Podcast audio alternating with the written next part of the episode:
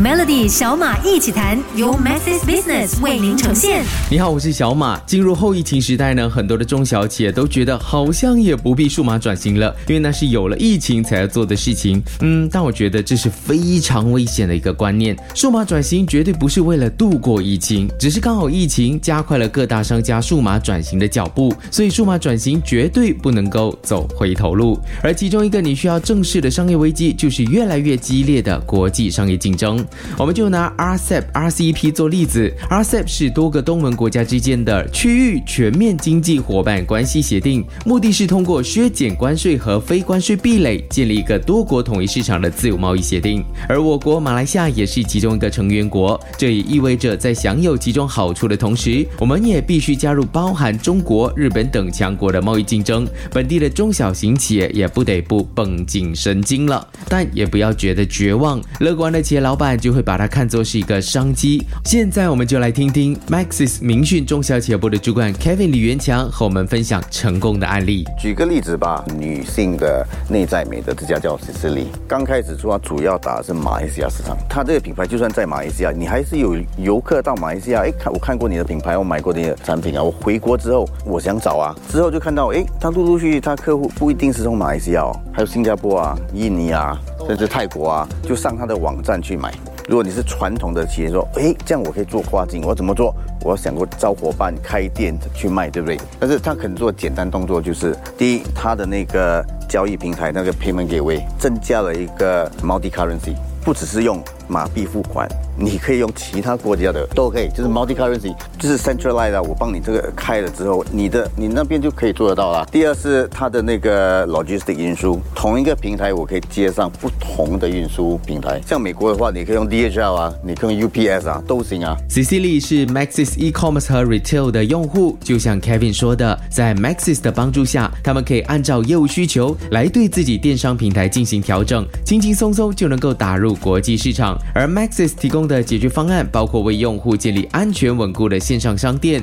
利用进阶数据分析帮助你做出正确的商业决策等等。要是不想被市场淘汰，中小企业就要加把劲，才能够跟世界竞争，跟世界接轨。想要了解 Maxis 提供的服务，欢迎浏览 www.maxis.my/rightpartner。昨天我们说到，市场越来越国际化，马来西亚的中小企业也将承受越来越大的压力。所以，对于想要提升自身竞争力的中小企业，云端迁移就是你需要知道的新商业趋势。云端迁移说的就是将数码业务运营迁移到云端的过程。完成之后，可以为企业节省大量资金成本，并且提高灵活性。有一家外国大型的物流公司，就在这几年以惊人的速度进军马来西亚市场。不到十年的时间，他们分布点的数量就超越了马来西亚本地的所有物流公司，而他们靠的正是云端技术。如果一家本地的物流公司想一次开设十五家分行，那么云端迁移可以如何帮助他高效完成这个目标呢？今天我们就请教明讯中小企业部的主管 Kevin 李元强。传统企业，当你有一个总公司，你的公司的你所有的 system 啊，你的 process 啊，都是在公司的 server，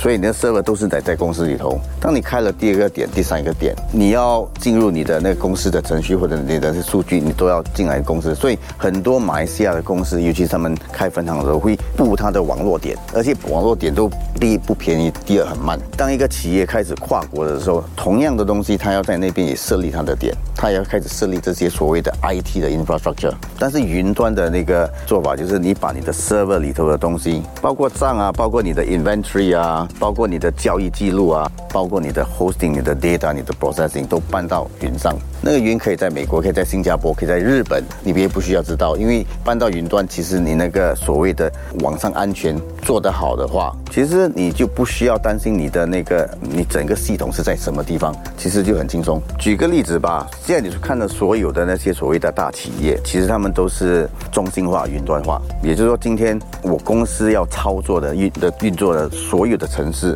其实都在云端。明天我在另一个地方开一个分行，我请了五十个人，他什么都不用做，只要他可以接上网，他就能接触所有的操作。哇，听 Kevin 这么一说，你是不是也觉得云端迁移势在必行呢？那何不考虑 Maxis Red Cloud？这是一个让你享有所有主要云端提供商使用权限的单一云端管理平台，这样企业就可以拥有适用于每个应用程序的云端服务，一劳永逸。最重要的是，他们还备有许多经过认证的云端及安全防护专家供你选择，安全、可靠又轻松。以科技作为后盾，公司肯定能在激烈竞争的环境当中所向披靡。想了解 Maxis 提供的服务，欢迎浏览 triple w dot maxis dot my slash right partner。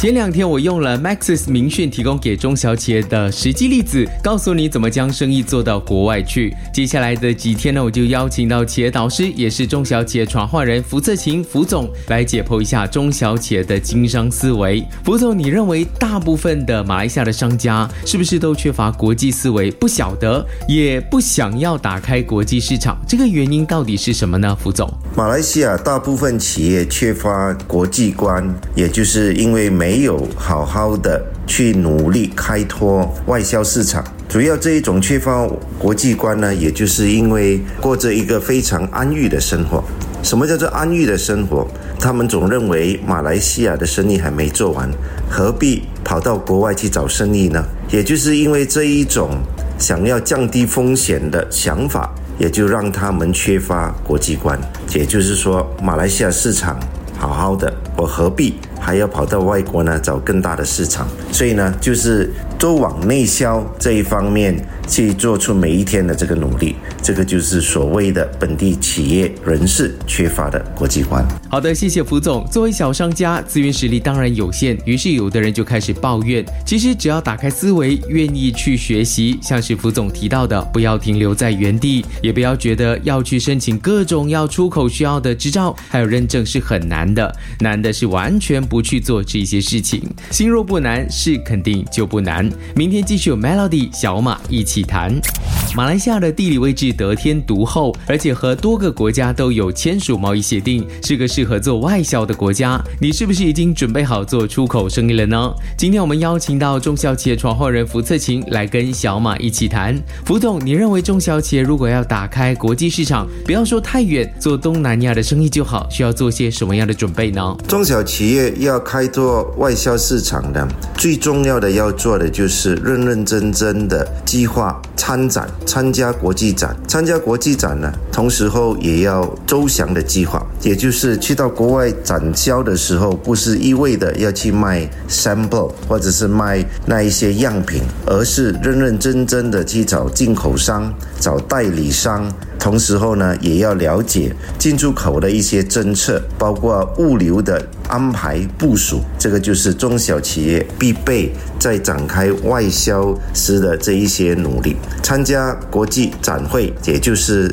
在尤其是在自己行内的国际展会呢，你就能够找到你真正要的国外的这个顾客群。谢谢福总，其实也不必想太远做贸易进出口，也可以想想如何做跨境电商，但是还是有很多需要注意的地方。像是简单的一个产品定价，都已经是完全不同的策略，因为每个国家的定价都不同，所以不要单纯只是拿货币兑换率换完就 OK 了。这个概念如果不想好的话，就很难踏出本地。明天继续有 Melody 小马一起谈。我国在今年四月全面开放，微信和中小企业今年的情况呢，相比疫情前两年已经大有好转。不同行业的复苏情况当然也不同，有的比较慢，有的领域甚至是比疫情前。更好，像是食品和出口业就表现得非常好。只是二零二三年的情况感觉很不一样，因为太多人觉得二零二三年将会是经济不好的一年，所以这种太多不确定因素，中小企业现在拓展国际业务的话，需要注意些什么呢？在二零二三年，大家最主要要注意的，也就是不能重金或者是重资产的去投入一些生意，同时要注意的，也就是各行各业精准的先了解。市场上的需求，还有也就是在银行的利息、美国的利率停止上升了以后，才做好这一方面投入资源或资金到市场的一个准备。所以就这几点呢，就是让大家去准备二零二三年所。